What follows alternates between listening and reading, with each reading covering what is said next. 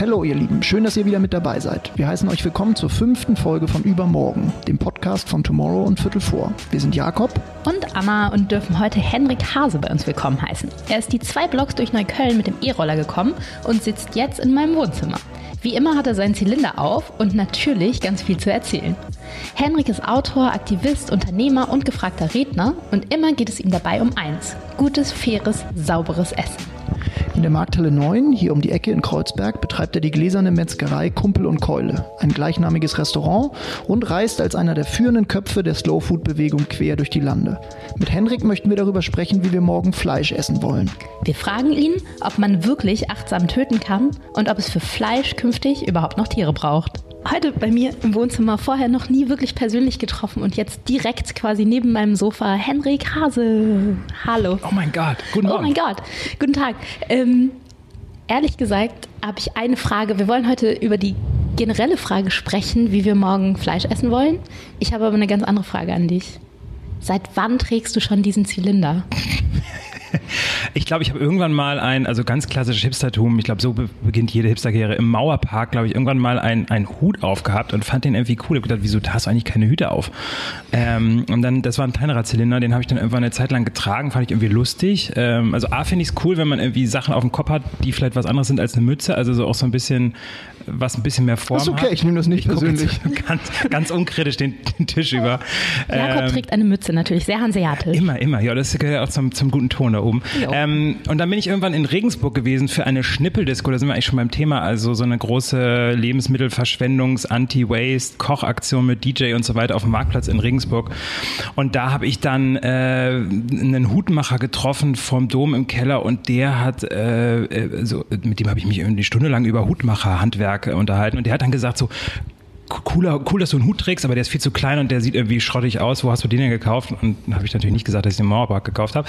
Ähm, dann hat er mir einen richtigen Hut aufgesetzt und den trage ich seitdem. Und den kann ich halt anrufen, kann sagen, hier, Hutgröße 61, mach den mal neu, der wurde mir auch schon mal geklaut. Und dann kriege ich einen neuen Hut aus Hasenhaar, gefilzt über Herr drei Hase Tage. aus Hasenhaar Wahnsinn, und natürlich Geil. auch Handwerk, weil das ja Natürlich, generell dein ja. Thema ist. Sag mal, ging ähm, der Hut und die, ähm, und die Food-Karriere, du hast gerade schon angeschnitten, miteinander einher oder was war zuerst? Das, das, der Nee, der Hut kam Food-Aktivismus später. oder der Hut? Echt, Der ne? Hut kam später. Äh, Also, also, naja, dieses Aktivistische ist ja auch immer so reingekommen. Das Lustige ist, sagen ja immer andere Leute über dich. Das sagst du ja sel- selten so, hallo, ich bin übrigens Food-Aktivist. Was Das sagen, sagst du denn, wenn ich dich in einer Hotelbar treffe und kenne dich nicht? Wie viel Guten Zeit Tag. hast du? Ich habe Zeit, ich sitze. Wenn ihr die Hutanekdote abgehakt habt, was bleibt dann noch? Was bleibt denn noch? Ja, meistens immer da, wo ich herkomme. Also ich mache halt sehr, sehr viele Sachen. Ähm, ich meine, findet ihr auch schon im Podcast. Ähm, ähm, ich mache das, was mir, äh, was, was mich neugierig macht, weil, wo ich denke, da muss irgendwas gewirkt werden, da muss irgendwas verändert werden. Da, das, das macht mich auch kreativ an. Also ich sehe das ja auch immer noch eher so als künstlerische Tätigkeit, die ich da auch ausübe. Ähm, und, und dann gibt's aber eben in Deutschland das Problem, wenn sich jemand zu intensiv mit Essen beschäftigt und der ist kein Koch und kein Lebensmittelhändler oder Bäcker oder was auch immer, dann ist der irgendwas Komisches und dann äh, auch noch irgendwas mit Politik und ist irgendwie noch ein bisschen so nervig. Manchmal stellt kritische Fragen. Aktivist, zack. Und dann hast du so eine Schublade, Bums. In, in Amerika heißt das Ganze, wenn ich da Activist sage, das sind die Leute, die mit Steinen schmeißen. Also für die ist Activist zu weit vorne. Ähm, die sagen dann eher Advocate. Und das finde ich eigentlich viel, viel cooler, wenn man sagt, eigentlich ist man ein Anwalt für gutes Essen. Das gefällt mir schon wieder eher, wobei Anwalt ist mir ein bisschen zu trocken. Ähm, aber das fing schon viel früher an. Also diese Leidenschaft für Essen, Kochen, für viele Leute kochen. Also als ich am Anfang in Berlin war, habe ich irgendwie so Grünkohlessen veranstaltet. Wann waren das am Anfang? Wo kommst du eigentlich her? Äh, vom, aus dem Norden, also äh, Hamburg und dann noch nördlicher, so Richtung Cuxhaven da die Ecke. Echt, so, ne? Grünkohlland, genau. Und das habe ich dann halt noch nach Berlin gebracht und habe dann hier mit so Expats, die auch aus dem Norden kamen, äh, Grünkohl gemacht und habe dann so Grünkohlessen veranstaltet mit, mit, mit Pinkel und sonst was. Ähm, Pinkel ist eine Wurst übrigens, Pinkel für alle, die es nicht Wurst, wissen. Genau.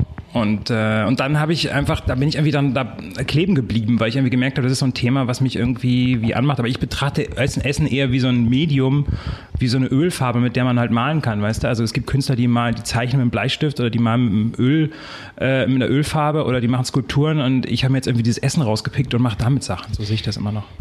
Gib uns doch trotzdem und den geneigten Hörerinnen und Hörern einmal kurz so einen, so einen kurzen Punkt auf der Zeitachse. Weil ich weiß, wir kennen uns zum Beispiel schon, schon eine halbe Ewigkeit gefühlt, fast zehn Jahre. Ich glaube, da hast du auch schon den Hut aufgehabt, würde ich behaupten. Auf jeden Fall warst du irgendwie schon so der Huttyp. Aber du bist ja schon deutlich länger in diesem ganzen Food-Bereich unterwegs, als es sozusagen jetzt der Hype ist. Der ist so seit mhm. fünf, sechs Jahren hat man das Gefühl, Essen ist das neue Tanzen und es ist all over the place. Alle reden über Essen und definieren sich über Essen. Aber deine Rolle, sei es Advokat oder Aktivist des Essens, wann hast du das Gefühl, wann hast du dir diesen Hut aufgesetzt das erste Mal? Wann hast du das erste Mal gesagt, okay, das mache ich jetzt irgendwie zum Beruf, dieses Thema, oder damit möchte ich mich den Großteil meiner Zeit auseinandersetzen? Ja, und es, ist, es, es ruft ein, ne? also richtig Berufung eigentlich. Also das habe ich gespürt, als ich zum ersten Mal so in diese Tiefe reingegangen bin, weil äh, Essen, ich glaube, das ist auch heute noch so ein bisschen das Problem, du kannst Essen ähm, obwohl das gar kein Problem ist. Du kannst Essen heute oberflächlich betrachten, im Sinne von, ach, schmeckt einfach ganz lecker und das schmeckt besser als das und so weiter. Sobald du dich dann mal dann reinsetzt und sagst, warum schmeckt das besser? Oder warum ist das frischer? Oder warum knackt die Möhre anders als die andere? Oder warum schmeckt die besser als die? Oder, oder das Stück Fleisch anders als das andere Stück Fleisch? Ähm, dann kommst du irgendwann so ein bisschen zu den Ursprüngen, dann kommst du irgendwann, äh, so wie ich, dann irgendwann zu irgendwelchen Metzgern. Die Metzger sagen dir dann, oh ja, ist schwieriger geworden und ich bin eigentlich der Letzte, der das noch so macht. Wie? Dann kommst du irgendwann jetzt beim Fleisch Fleisch, ne, darüber reden wir jetzt ja auch, äh, kommst du irgendwann zu Tierhaltern, die dann irgendwie sagen, äh, ja du, äh, die Schweine, die du suchst, gibt's hier gar nicht mehr oder äh, ich bin der Letzte, der noch irgendwie Schweine so hält, wie du dir das vorstellst. Und dann habe ich so gemerkt, Mensch, boah, da ist eine ganze Menge drin. Und dann mh, mm, triffst du Leute, die irgendwie für die letzte, also die letzten fünf Gemüsesorten kämpfen, die es noch in der Richtung gibt und die die auch deswegen züchten, weil die einen besseren Geschmack haben und nicht, weil sie einfach nur mehr Ertrag bilden. Ähm, und die sind auch nicht eben auf Pestizideinsatz getrimmt, sondern eher auf irgendwie natürliches Wachstum und so weiter. Merkst du, boah, da wird ja alles ganz schön komplex und das hat angefangen, boah, ja, also wahrscheinlich, also zehn Jahre sind nicht genug, äh, vielleicht irgendwie 12, 13, 14 Jahre, wo ich dann gemerkt habe, so, ey, da ist viel, viel mehr drin. Da ist Identität drin, da ist Politik drin, da ist Gesellschaft drin, da ist auch Zukunft drin. Da sind diese ganzen Themen drin und, ähm, und da habe ich dann gemerkt, okay, da, da kann ich als Typ, der jetzt nicht unbedingt das Talent hat, wahrscheinlich den geilsten Kuchen zu backen, aber ähm, Leuten davon zu erzählen, wer den geilsten Kuchen backt oder was du brauchst, damit du einen geilen Kuchen backst, das ist ja eigentlich das, was ich dann auch irgendwie studiert habe als Kommunikationsdesigner, wo ich dann gemerkt habe, eigentlich baue ich ja immer nur so kommunikative Brücken. Ja, also als Werber kennst du das ja auch, äh, dass du halt dann denkst, okay, äh, äh, hängst ein Plakat hin und, und schreibst da irgendwie tolle Botschaften drüber, die so ein bisschen fake sind. Ähm, das ist ja so die Oldschool-Werbung, sag ich mal. Oder fängst du an, und das heißt ja heute irgendwie, glaube ich, Content-Marketing, wirkliche Geschichten zu erzählen, die echt sind, die irgendwie einen Inhalt haben. Und da habe ich gemerkt, dass ich da eher ein Talent drin habe und dass mir das Spaß macht und dass auch das Essen braucht, weil du kannst sonst nicht verstehen, warum eine Möhre besser schmeckt als die andere oder ein Stück Fleisch besser als das andere, wenn du nicht verstanden hast, was dahinter ist. Und da fängt dann Kommunikation an, da fängt dann Wissen an. Und das mache ich seitdem eigentlich. Warum machst du das nicht für Kuchenbacken oder für eine knackige Möhre, sondern irgendwie dann doch als Wurstsack, sprich für ähm, ausgerechnet so ein kontroverses Thema wie Fleisch? Also A mache ich das für viele Sachen. Das ist immer so natürlich, wenn du dann irgendwann, ich habe ja auch eine Metzgerei. Wenn du irgendwann dann, Wurstsack heißt und Kumpel und Keule betreibst. Genau, dann, dann, dann klebt man irgendwie noch mehr an dem Thema. Aber ich, ich will nur kurz sagen, also als Disclaimer, äh, ich finde ich finde eine Möhrenzüchterin genauso spannend und habe auch schon mit denen zusammengearbeitet und äh, mache auch viel für, für Gemüse und solche Sachen. Das kommt noch nicht so durch, ähm, weil das andere Thema dominanter ist. Nichtsdestotrotz finde ich Fleisch immer nach wie vor noch als ähm, klar kontrovers, aber auch für mich das komplexeste Thema. Weil, und vielleicht auch wichtig, oder? Ja, komplex. Ich ja, wollte es nicht ist, also für alle, die Bio lieben da draußen, ähm, ohne ein Tier auf einem Bauernhof kriegst du diese Kreislaufwirtschaft, von der wir alle träumen, ganz, ganz schwer hin. Also ohne Tiere kriegen wir ein Drittel der Flächen, die wir weltweit haben. Das ist nämlich Grünland, was wir nicht umbrechen können, also aus dem wir wieder Ackerland machen und dann da irgendwie, keine Ahnung, Getreide, Sojapflanzen oder sonst was anbauen. Das wäre auf jeden Fall klimaschädlicher, als wenn du darüber Tiere laufen lässt, die den Boden festtreten und aus dem Grünen, aus dem Gras was machen nämlich Fleisch oder Milch. Ja, ähm, und das sind alles solche komplexen Zusammenhänge, genauso wie äh, ein Stück Fleisch liegt bei dir dann auf dem Teller, wenn jemand sich jahrelang um ein Tier gekümmert hat, das aufgezogen hat, sich überlegt hat, welches Futter, welche Haltungsform, ähm, vielleicht war das Tier mal krank, vielleicht war das Tier, äh, hatte das irgendein Problem oder es äh, war irgendwie zu wild oder was auch immer, hat sich darum gekümmert und dann halt der Schlachter, der in, in, in Bruchteil einer Sekunde alles versauen kann, indem halt sozusagen das Tier gestresst ist, dann kannst du es nämlich nicht mehr reifen. Also diese ganzen komplexen Themen, die da drin sind. Wegen des Adrenalins? Ja, also du hast, du hast in dem Schlachtprozess ähm, äh, mehrere Punkte. Wenn das halt unter Stress passiert, dann kannst du halt keine Fleischreifung äh, durchführen, dann, dann wird auch das Fleisch schlecht, insofern, dass es halt, dass das Tier halt eben äh, genau Stress empfindet ähm, und dann das, was du normalerweise als Fleischreifung hast, nicht stattfinden kann und dann wird das Fleisch wässrig oder zu hart.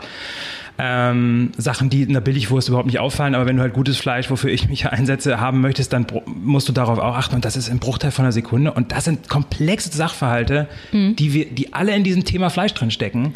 Du, aber wo du das gerade sagst mit den komplexen Sachverhalten, ne? wenn wir mal zurückgehen, ein bisschen zu den einfachen Sachen. Du hast gerade Geschmack angesprochen, ganz, ganz am Anfang.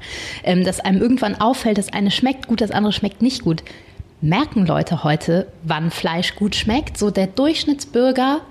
Es gibt ja so Tests im Fernsehen zum mhm. Beispiel, da probieren Leute irgendwie zwei Sachen und sagen dann, hm, das, äh, das, das schmeckt mir viel besser. Und dann ist es oft das schlimme, billige Produkt.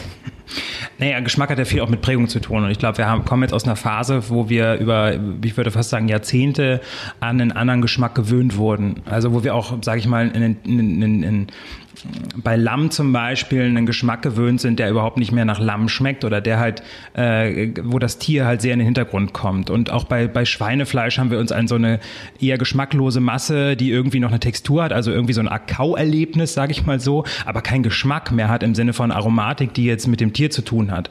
Weil also ich verkaufe in der Metzgerei, die ich gegründet habe, mit einem Metzgermeister ja unterschiedliche Tierrassen zum Beispiel, also beim Schwein.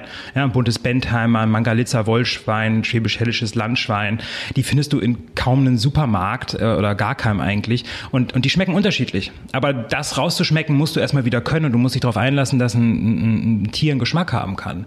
Und deswegen finde ich es halt auch immer schwierig, wenn man zum Beispiel jetzt äh, eben das äh, seit Anfang an mein Problem mit diesen, sag ich mal, Ersatzprodukten, wenn dann gesagt wird, das schmeckt wie Fleisch. Das ist ungefähr so, wie wenn ich sagen würde, ja, das schmeckt ja wie Gemüse. Da würde ich sofort fragen, ja, was jetzt hier, äh, Möhre, Salat, äh, Brokkoli, äh, nee, schmeckt wie Gemüse. Reicht doch. Und für mich gibt es keinen Fleischgeschmack. Es gibt natürlich irgendwas, was nur im Fleisch, sage ich mal, vorkommt. Also diese, sage ich mal, Umami-Noten mit diesen tierischen und so.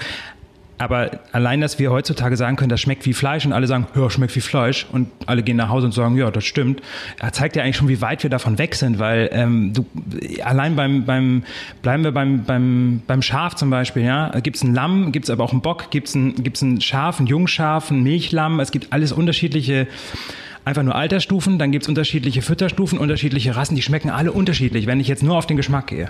Und da können wir, glaube ich, da müssen wir auch wieder hin zurück, dass wir uns an Vielfalt irgendwie gewöhnen wieder und da auch hinschmecken. Und, und da freut es mich aber, dass das Thema, was du eben angesprochen hattest, Jakob, dieses Ding ist, äh, wir reden alle wieder übers Essen. Und ich glaube, auch wenn es total oberflächlich ist und irgendjemand lieber über einen Smoothie redet und sagt, oh, schmeckt irgendwie geiler als und lieber über einen Smoothie redet als über irgendein anderes Thema, das Wetter oder sowas, dann ist mir das lieber, weil das hält so eine Art äh, Gespräch in Gang.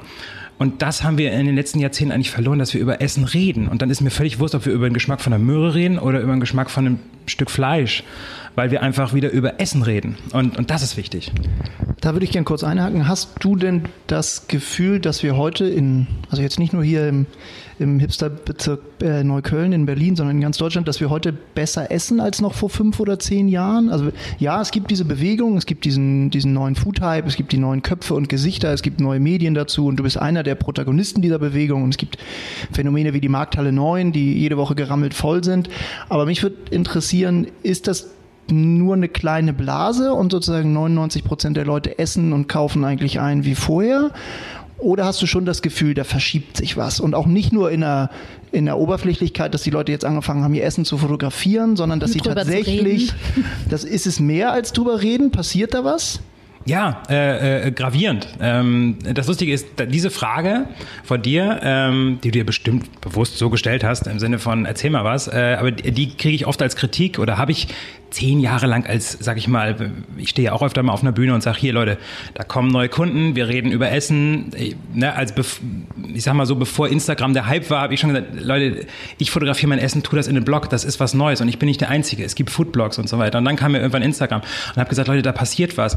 Und Leute meine ich dann auch Leute aus der Lebensmittelindustrie, die damals gesagt haben, ja, das ist ja so ein Hype, der ist in Neukölln, das mag da irgendwo in Kreuzberg stattfinden, aber ansonsten sehe ich das ja nirgendwo.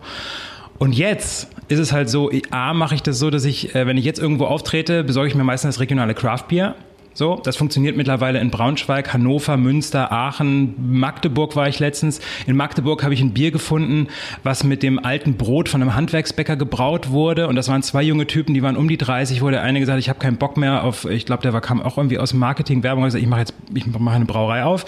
Und der Bäcker war so, ey, ich bin der Letzte hier auf dem Dorf, aber ich mache jetzt, ich backe jetzt so wie die coolen Leute in Berlin und ich mache jetzt andere Brotsorten und ich kümmere mich um meinen Bauern. Und dann war ich so, Magdeburg. So, und ich habe die so gefeiert und habe den Politikern gesagt, Leute, das ist doch die Zukunft. Das sind doch die Leute, die hier das Ding nach vorne rocken, die Regionalität nach vorne stellen, die Geschmack wiederleben. Das sind junge Leute. Also ich merke, dass es halt überall aufpoppt. Und was ich halt auch merke, und das finde ich auch Wahnsinn, du hast mittlerweile jede Woche irgendwie einen Artikel, dass die Großen langsam ins Schlittern kommen. Äh, du hast Heinz Ketchup, du hast Campbell's Soup, also diese berühmte Tomatensoße, von der Andy Warhol diese Poster gemacht hat. Wer von uns frisst noch, äh, sag ich mal, 0815 Dosen essen und sagt so, äh, äh, wenn irgendjemand nach Hause kommt, ich mache uns eine Dose auf. Du, aber ich würde, ich glaube, es kommt auf die Dose an, ehrlich gesagt, weil ich glaube, ähm, wenn das jetzt ähm, die, die Markendose eines bekannten äh, Bio-Supermarktes ist zum Beispiel. Da gibt's ja auch irgendwie so Linsensuppe und irgendwie dann, äh, um bei diesem Hipster-Begriff, den ich eigentlich immer ein bisschen anstrengend finde, aber um dabei zu bleiben, halt irgendwie so Hipster-Essen wie irgendwie äh, Currysuppe mit Kokos und so. Süßkartoffel hast du. Süßkartoffel, danke Henrik, perfekt. Süßkartoffel. Nee, aber wenn, wenn das halt eine, eine, eine salonfähige Dose ist, dann glaube ich, geht das schon. Was halt nicht mehr so richtig geht, ist irgendwie Ravioli. Aber ähm, aber da bist du, das ist ja genau das, was ich sagen will. Also genau das funktioniert heute. Das ist aber dann nicht die Suppe, die von äh, äh Heinz Ketchup oder Eras, aus dem Erascorant kommt. Ach so, ja. sondern weil also, sie dann halt von von äh, Das meine ich halt, weil die ah, Frage okay, okay, war ja, ähm, wie wie breit ist es? Und ich glaube, wir sollten und das sage ich halt allen jungen Gründern, weil es gibt so viele Gründerinnen vor allem im Foodbereich, die jetzt gerade irgendwie anfangen eben ein Startup zu machen mit äh, guten äh, äh, Suppen im Glas, die anfangen, einen besseren Babybrei zu machen, der vielleicht eingefroren ist und deswegen nicht pasteurisiert abgekocht werden muss. Die irgendwie eine neue Limo machen, die einen neuen Riegel machen, die aber auch irgendwie anfangen, vielleicht Plattformen in, in die Welt zu setzen, wo du dich direkt mit dem Bauern verbinden kannst. Das sind alles junge Gründer, wo ich dann denke, die, die haben mittlerweile mehr Erfolg, als sie teilweise denken. Man fühlt sich immer so ein bisschen wie Einzelkämpfer manchmal, vor allem wenn man eben nicht in Berlin ist, aber die poppen mittlerweile überall auf. Und die Großen, das ist mein Punkt. Die merken mittlerweile, die vorher noch sagen, ach, das ist alles nur Neukölln, merken jetzt, äh, wenn in mhm. Magdeburg die Leute anfangen, Bier zu brauen, wird es langsam eng mit für, für Radeberger Gruppe und wir müssen jetzt auch mal etwas mit Kraft machen. Macht mal neue Etiketten, wo die, die Schrift so ein bisschen angeschraddelt ist, damit das ein bisschen nach Handwerk aussieht. Aber sie kommen aus dieser Rolle nicht raus und das wird, glaube ich, in Zukunft eher noch äh, also für diese großen Marken eher noch schlimmer werden. Insofern, dass sie mit ihren frühen Botschaften so, äh, Hauptsache es ist günstig und, und kaufen wir unsere neue Kampagne, nicht mehr durchkommen, weil sie halt auch keine Werbung mehr klassisch schalten können, 20 Uhr äh, oder 19.45 Uhr vor, vor irgendwie Germany's Next Topmodel, wenn die Leute alle auf, auf Netflix abhängen, die irgendwie äh, eigentlich das Zielpublikum sind. Also ich glaube, ja, da und weil auch keiner und, ja. mehr glaubt, dass, dass äh, die Kuh wirklich glücklich war, nur wenn sie auf der Packung glücklich aussieht. Aber die ganzen Startups, die du gerade angesprochen hast, die ähm, brauchen ja letzten Endes auch, um beim Thema Fleisch zu bleiben, irgendwoher Fleisch. Ja. Und das ähm, kommt ja dann wahrscheinlich auch nicht alles aus Manufakturen, die Nose to Tail betreiben, oder doch? Ne, es wird, also wenn man damit anfängt, merkt man erstmal, wie hardcore schwierig das alles ist. Das natürlich. Das glaube also, ich nämlich. Ähm, äh, da merkst du dann auf einmal, wie krass die Strukturen da draußen eigentlich äh, A, zerbrochen sind, insofern, dass halt äh, immer mehr auch Schlachthöfe zumachen, dass es kaum noch Bauern gibt, die Tiere so halten, wie du es dir denkst. Ähm, Du merkst aber durchaus auch, dass, sag ich mal, auch die größeren Betriebe mm, besser sein könnten, aber gar nicht den, den Markt sehen. Also mal ein ganz konkretes Beispiel. Ähm, ich war bei einem Schlachthof. Äh, Im Schlachthof gibt so eine so eine Person, die hat so eine Art, ähm, sag ich mal, so eine Art Pistole. Da ist vorne so ein so ein Speer dran und damit sticht sie halt in, äh, in den Schinken von dem Schwein, wenn es schon am Haken hängt, also tot ist, ähm, und misst da den Fettgehalt von diesem Schwein. Und diese Pistole ist darauf eingestellt, dass es möglichst, also die haben so ein genaues Zielparameter, ähm, wie viel Fett so ein Tier enthalten darf. Und ähm, wenn das drüber liegt, kriegt der Bauer Abzug. Das heißt, der kriegt dann weniger für sein Fleisch. Liegt daran, dass wir halt, also sag ich mal, wir in Anführungsstrichen, der Normalkonsument einfach nur noch ein sehr, sehr mageres Schweinefleisch akzeptiert diese Frau ist arbeitslos, wenn die Schweine kommen, die wir abnehmen, zum Beispiel das bunte Bentheimer Schwein, was sehr sehr fett ist, ja, ähm, und die werden da aber auch können da auch geschlachtet werden, die können da auch sehr sehr, ähm, sag ich mal, achtsam geschlachtet werden. Das Ding ist nur, dieser ganze Schlachthof ist eigentlich als System eingebaut, als ähm, ich produziere für die äh, anonyme Supermarktverpackung und gar nicht für die Leute, die das Fleisch noch einzeln vermarkten mit dem Bauern dahinter, die dann teilweise verwundert sind, wie du willst jetzt auch noch wissen, welcher Bauer dahinter steckt und so weiter. Also will sagen, auch größere Strukturen könnten vielleicht sogar das abbilden, was wir wollen, sind aber gar nicht darauf eingestellt und denken manchmal gar nicht so zukunftsfähig, wie wir das denken. Also im Sinne von können wir das nicht alles transparenter hinkriegen? Also Stichwort Blockchain, Stichwort äh, Digitalisierung, warum denn da nicht mal irgendwie eine Transparenz reinbringen? Erkennen die aber nicht, weil sie ja eigentlich nur von so einer Plastikpackung ausgehen und da klebt doch jetzt dieser neue Aufkleber drauf, wo äh, eine grüne Nummer drauf ist, wo sie denken, das wäre die Lösung für die deutsche Fleischindustrie, ist es aber natürlich absolut gar nicht, ähm, weil die Leute viel, viel mehr wissen wollen und auch einfach viel, viel tiefer reingehen wollen. Nur das müsste, glaube ich, auch eine junge Gründergeneration wieder reinbringen und, und das bringen unter anderem wir mit rein, indem wir halt neue neue Anforderungen an Produzenten, an Bauern, an Schlachthöfe stellen.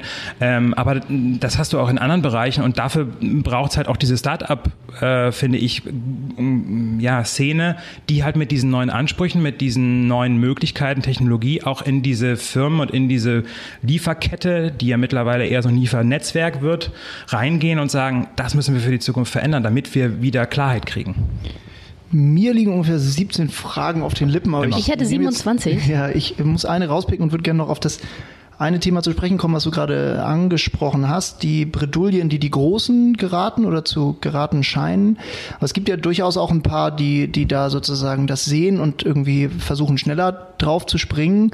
Und jetzt gibt's ja ganz aktuell die Debatte mit McDonald's, die den veganen Burger gelauncht haben vor ein oder zwei Wochen. Und ich finde das ganz spannender Punkt, weil die Diskussion, die sich daran so entzündet, auch so nach meinem Empfinden so ein bisschen die Ambivalenzen in dieser Branche zeigt, dass sobald irgendwas dann doch mal aus der Nische rauskommt und irgendwie in die Masse geht, das gleiche gilt vielleicht für Demeter öffnet sich für den klassischen Handel. Und dann kommt der Aufschrei sozusagen in aus, den, aus den Reihen derer, die lange das Thema so für sich geclaimt hatten, ähm, wie siehst du das? Wie siehst du jetzt so ein, so ein Beispiel McDonalds, die, äh, sozusagen, dem man viel vorwerfen kann? Wir könnten diesen Podcast wahrscheinlich locker füllen mit, äh, mit Vorwürfen an diesen, an diesen Großkonzern. Wir können ja auch noch als zweites dazu nehmen, Wiesenhof zum Beispiel. Ja, genau, Wiesenhof, die irgendwie das Thema äh, vegane Ernährung irgendwie für sich entdecken, wo man denkt, so was, ihr, ihr Schweine sozusagen, habt euch ewig nicht darum gekümmert und jetzt, äh, wo sozusagen die Vorreiter da Pionierarbeit geleistet haben, äh, schnappt ihr euch das Thema und rollt es aus und setzt euch irgendwie kommerziell an die Spitze des Feldes. Wie siehst du das? Naja, lustigerweise, also fangen wir bei Wiesenhof an, die ja gar keine Schweine sind, sondern eher Hühner. Ähm, ja. korrekt. ähm, ähm, die, die, die jetzt aber, also bei denen hatte ich jetzt zum Beispiel gar nicht den Eindruck, dass sie sich einfach nur draufsetzen. Natürlich äh, versucht man Geld zu verdienen. Das ist, ist nun mal so auch als große Firma. Das Spannende finde ich ja gerade, dass diese Firmen sich dem annehmen müssen, um weiter Geld zu verdienen. Von daher kommt, passt dieses, dieser Vorwurf im Sinne von, das wäre ja nur so eine kleine Hipster-Elite und Veganer interessieren uns alle nicht. Das, das kann ja nicht stimmen. Also entweder könnt ihr da jetzt mit Geld verdienen und hofft auch damit Geld zu verdienen. Deswegen macht ihr da, und zwar nicht nur ein paar hunderttausend, sondern ein paar Millionen, ein paar hundert Millionen, vielleicht sogar in Amerika sind sogar Milliarden, die da investiert werden in diese ganze Startup-Szene. Also es kann nicht sein, dass dieses Argument dann stimmt und gleichzeitig investierte Milliarden. Also irgendwas ist da nicht ganz falsch. Ich glaube, sie sind noch, sie sind noch unsicher, wie sicher sie da im Sassel sitzen. Aber bei, bei, äh, bei den Hühnerprofis, äh, ähm, die haben, finde ich, ein sehr ernstzunehmendes, also die, die gucken sich an, die sagen einfach, unser, unser Business ist Proteine. Und wie wir dieses Proteinthema lösen, ob wir das jetzt mit Mungobohnen-Protein äh, machen oder mit äh, Sachen, die aus Hühnern kommen, ist uns wurscht. Wenn wir mit den Mungobohnen so viel verdienen können, dass wir davon profitables Geschäft haben, dann, dann, oh, dann, dann, ja, dann binden wir uns diesen Hessel mit Hühner ausbrüten, äh, aufwachsen lassen, äh, füttern, das Futter irgendwie aus Südamerika herholen, noch checken, ob das Gentechnik äh, verändert ist oder nicht. Das binden wir uns alles gar nicht ans Bein. Wir brauchen nur das Mungobohnenprotein. Ähm, und die haben zum Beispiel ein, ein veganes Rührei, was ich dann äh, in Hamburg probiert habe auf einer Messe. Und das war, also geschmacklich fand ich das ansprechend. Ja, und das ist schon viel, wenn ich das sage, weil äh, viele von diesen Ersatzprodukten finde ich einfach gnadenlos geschmacklich geschmacklich unterfordernd, unterkomplex und, und, und eigentlich irgendwie auch nicht ernst zu nehmen, wo ich auch glaube, dass es auch deswegen keinen Erfolg hat, weil die Leute immer sagen werden, ja, ist ganz nett, beiß ich zweimal rein, aber am Ende weiß ich, was das echte Original ist und was besser schmeckt. Bei dem, bei dem Rührei, was jetzt kein Ei ist, sondern irgendwie so eine Art Mungobohnenmehl, habe ich gemerkt, oh, schmeckt ganz gut. Und auf den Zusatzstoffen, da war ein bisschen Verdickungsmittel drin und so, da waren jetzt nicht die ganzen künstlichen Aromen drin und so. Also das war wirklich auch schon annehmbar, sage ich mal so. Ist die Frage, ob ich das jetzt jeden Abend essen will. Ähm, aber dieses, diese Bemühungen, finde ich, sind dort ernst nehmen. Finde ich auch. Und ich würde dich gerne einmal mit einer brennenden Frage da unterbrechen, weil ich finde auch die Bemühungen ernst zu nehmen bei, bei Wiesenhof. Da gibt es auch ein ganz gutes Gespräch im Spiegel, glaube ich, das schon älter ist, dass man, ähm, können wir in die Shownotes verlinken zum Beispiel, kann man es nochmal nachlesen. Aber was ich mich immer frage, angenommen, ich habe einen ethischen Anspruch an Fleischessen. Ähm, wenn ich bei Wiesenhof zum Beispiel vegane Ersatzprodukte kaufe, stärke ich damit den Ersatzproduktemarkt oder finanziere ich äh, die Hühnerschweinerei? Ich glaube, desto mehr sie mit dem anderen Kram Geld verdienen können, desto weniger wird es von dem anderen geben. Also ich glaube, das ist also schon wirklich, eher so rum. Ich, ich finde, ich würde auch, also gut, jetzt, wir wollen keinen Wiesenhof-Podcast machen, aber bei Wiesenhof war es zum Beispiel auch so, die haben sehr viele Biohühner produziert und auch sehr viel äh, machen sie, glaube ich, immer noch. Und sie haben so gewisse Tierwohlstandards, die relativ hoch sind, also im Vergleich zu dem, was die Branche sonst macht. Das Ding ist nur, wenn man es da nicht los wird, mussten sie das halt, sage ich mal, unetikettieren und das ging dann in die konventionelle Schiene, wo sie dann halt Verlust gemacht haben. Das heißt, ähm, wo ich natürlich als, als, als Mensch, der sich sehr viel auseinandersetzt, wo ich sage, da habt ihr das wahrscheinlich auch nicht gut rübergebracht im Laden oder bei den Kunden. Ähm, ja, du bist jetzt wieder auf der Marketing. Ja, eben, also wo ich dann immer denke, da, da ist vielleicht auch da irgendwie was abgerissen. Also das will sagen, da, da hat man sich auch in anderen Feldern schon äh, umgetan, aber die verstehen oft einfach auch ihre Zielgruppe nicht und wissen gar nicht, mit welchen Botschaften man heute eigentlich an die Leute rankommt.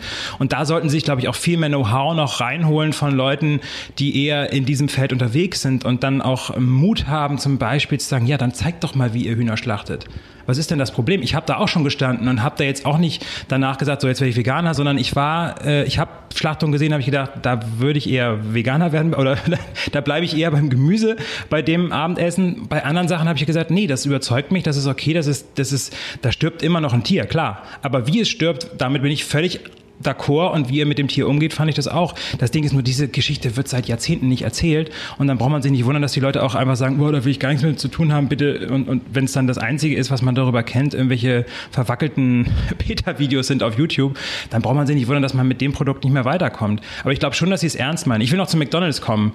Ähm, und, und bei McDonalds habe ich also ähnlich wie bei dem Ei ähm, oder bei dem, bei dem veganen Rührei und jetzt kommt ja auch dieses Beyond Meat und wie sie alle heißen, das habe ich letztes Jahr im Silicon Valley alles schon probiert. Ich gehe immer über den Geschmack. Und, ähm, und das fällt auch nochmal, damit das jetzt nicht wie so ein Commercial klingt für, für, ähm, äh, für das große W, ähm, bevor wir zum großen M kommen, ist, es gibt Produkte auch in diesen Ranges, wo ich sehr, sehr kritisch bin. Wenn du dir anguckst, welche Zusatz, Zusatzstoffe in diesem Beyond Meat zum Beispiel drin sind, wenn du dir anguckst, ähm, was teilweise, also da ist auch für alle die, die irgendwie nicht so große Freunde von Gentechnik sind, das ist, äh, der vegane Markt ist dafür ein Riesenspielfeld, vor allem drüben in Amerika, wo das alles nicht so wichtig ist. Ähm, für Genmanipulation ist der vegane ja, Markt. Ja, also diese, der, der Burger blutet nur, weil man eben äh, gewisse Mikroorganismen gentechnisch manipuliert hat, damit es eben dieses Eisen entsteht, damit dieser Burger bluten kann. Es gibt ganz viele auch Aromen, die man nur erzeugen kann, wenn man über die Gentechnik-Schiene kommt und so weiter. Also das ist ein riesen Einfallstor und deswegen bin ich da auch sehr, sehr kritisch, was das angeht. Am Ende will ich aber einen Geschmack haben. Und gerade bei diesen neuen Produkten, äh, ich bin nicht, also ich habe bis jetzt noch kaum auch von diesen ganzen neuen gehypten Dingen, auch dieser Impossible Burger, wenn ich da reinbeiße, dann schmeckt das nach, hm, ja, so eine Art Raps bissfest gemacht ist die Textur. Also nochmal, dieses Mundgefühl ist schon überraschend gut im Sinne von bröckelig und sonst was. Ich beiß da rein und es kommt auch irgendwie so ein komischer Eisen, also dieses, dieses, äh, ne, dieses, was da als Blut, also als Fleischsaft generiert wird. Das ist schon interessant. Aber das ist kein Burger, wo ich sage, oh, das schmeckt ja wie ein Burger, wie lecker. Das, da würde ich jetzt alles stehen und liegen lassen. Ist aber auch so, weil ich den Burger kenne, wie man ihn aus Dry-Aged Fleisch macht und wo ich weiß, okay, das, so schmeckt Fleisch. Und das zahlt ja auch eigentlich auf das wieder ein, was du eingangs schon gesagt hast Fleisch ist nicht Fleisch, so wie genau. Gemüse nicht Gemüse ist, sondern es gibt verschiedene Tiere. War deine McDonalds-Frage beantwortet eigentlich? Nee, noch nicht. Ne? Nee, warte mal. Ähm, nee, aber das ist okay. Also, aber da gehe ich auch auf den Geschmack. Also bei McDonalds, du merkst ja, die hecheln jetzt hinterher, weil Impossible Burger ist jetzt bei Burger King drüben in den USA drinne.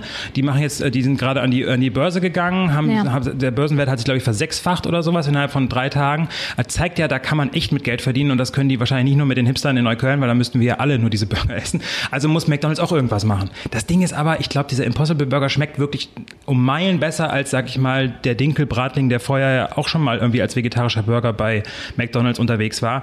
Jetzt, oh, wir brauchen auch so ein Produkt, Gemüse nehmen irgendwas und Matschgemüse. und probiert bitte. Also ich bin großer Fan, geht hin, probiert's, aber versucht irgendwie echt mal bewusst hinzuschmecken und zu gucken, ist das was, weil ich glaube, das Brötchen ist nach wie vor Schrott, das Gemüse, was drauf liegt, ist weiß wässrig und Schrott, der Käse ist eine Zumutung und in diesem Burger werden mit Sicherheit irgendwelche Hefeextrakte, Glutaminasen, also wieder irgendwie der alte Geschmacksverstärker drin sein, damit das überhaupt noch irgendwas schmeckt und am Ende hast du Pflanzenfasern, die hochverarbeitet sind, aus der ganzen Welt zusammengekarrt, zwischen zwei billige Brötchen für einen viel, viel, viel zu teuren Preis gegessen, wo ich denke, da kannst du auch was viel, viel Geileres aus Gemüse machen und musst bitte nicht zu dem großen M gehen. Definitiv. Ich glaube, das ist auch ein gängiges Missverständnis, dass vegan gleich gesund ist. Aber das ist nicht unser Hauptthema. Äh, Fleisch eigentlich, ne? Ja, Fleisch, ne? Und Jakob atmet ein und möchte was sagen. Ja, ich finde das spannend, weil du sozusagen wiederholt auf den Geschmack abstellst. Ähm, Das kann ich total nachvollziehen. Das wäre auch mein primärer Bezugspunkt, mich so sowas zu nähern. Aber ganz viele tun das ja nicht. Also da- oft entzündet sich ja so eine Debatte, die wirklich schon eine sehr dogmatische ist. Deswegen finde ich das ganz spannend. Du hast sozusagen auch in der Vergangenheit ja immer öfter Bezug genommen auf vegane Ernährungsmittel und was da denn aber für ein Scheiß drin ist, ob das jetzt wirklich der bessere Ersatz ist.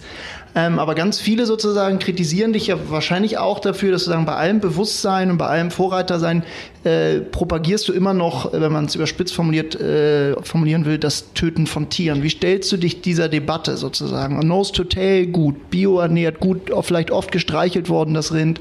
Aber am Ende, wie respektvoll ist es, wenn man ihm danach einen Bolzen in den Kopf schießt, Du um es sich auf den gesagt, Teller zu legen? Achtsames Schlachten, das ist bei mir auch hängen geblieben. Und da Ja. frage ich mich, wie diese beiden Worte zusammenpassen.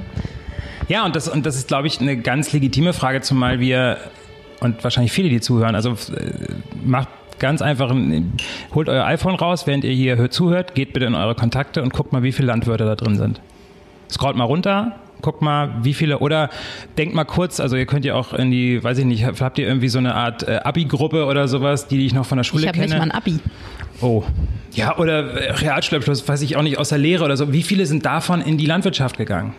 Und wie viele sind da jetzt noch? Ja, also es ist, es ist glaube ich, also ich komme gleich wieder zum Töten. Ich will dem nicht äh, entfliehen, aber das Ding ist, wir müssen uns klar machen, wir haben in unserer Gesellschaft noch ein bis zwei Prozent, die wirklich was mit Acker, Tier und so weiter zu tun haben. Und wir haben in unserer Gesellschaft, glaube ich, zwei Berufsgruppen, die auch irgendwie noch was mit Tod zu tun haben. Vielleicht drei. Also äh, das sind Bestatter, wobei die gar nicht so äh, elementar was mit dem Tod zu tun haben. Ich würde jetzt eher, sag ich mal, die Hospizleute dazu nehmen, ja, wo, wo wir auch merken, auch so ein Thema, was wir gerne irgendwie so, also ja, mit Tod will ich eigentlich nichts zu tun haben. Und eben in der Landwirtschaft. Und dafür würde ich jetzt gar nicht den Gemüsebau ausnehmen, weil ähm, ich empfehle auch jedem, macht mal ein Praktikum bei einem Landwirt, der zum Beispiel Demeter zertifiziert ist, der biodynamisch unterwegs ist und ihr werdet keinen Hof finden, wo es keine Tiere gibt. Ihr werdet auch auf einem rein gärtnerischen Betrieb, also wo es jetzt wirklich nicht um den großen Ackerbau geht, geht wenig finden, die ohne Bienen, ohne Würmer und so weiter auskommen. Und wenn du einen guten Landwirt, also ich habe diese Leute, ich habe solche Begegnungen gehabt und ich habe da auch mehrere Tage, Wochen mitgearbeitet im Stall ähm, und habe da echt sehr tiefe äh, philosophische Gespräche, auch über Achtsamkeit gehabt und nicht nur beim Schlachten, sondern auch beim Tiere füttern und wie gehe ich eigentlich mit, mit dem Boden um, was lebt in dem Boden. Und ähm, ich gehe halt sogar so wenn ich sage, ich ziehe die Möhre aus dem Boden, dann entziehst du mit dieser Möhre eine Lebensgrundlage von ganz vielen Mikroorganismen in diesem Boden. Und wenn du, ähm, wie ich, irgendwie im, im Tirol bei einem Biobauern gewesen bist und der hat gesagt, so heute Abend, äh, bevor dem Abendessen, ich muss noch kurz Schnecken sammeln. Und ich so, was? Und dann sammelst du halt Schnecken ein. Und Weil die sonst das, das, das Gemüse essen. ja, entweder isst du den Salat zum Abendbrot oder die Oder Schnecken. die Schnecke. So, also du, du machst ja auch, sag ich mal, du hättest ja einen Tisch für Tiere. Also haben wir diese Schnecken gesammelt, alle in einen Eimer. Dann gibt's die eine Methode, du machst einen Liter kochendes Wasser drauf, dann sind die alle tot. Das ist so, sag ich mal, die, äh, sagt man, Achtsame Methode? ja, das ist die schnelle Methode, sage ich mal so. Oder du gibst halt diesen vollen Eimer Schnecken zu den Schweinen, weil Schweine lieben Schnecken. Deswegen wühlen die so viel im Boden, weil die halt nicht nur Vegetarier sind, sondern die suchen diese Eiweißbömmchen äh, so.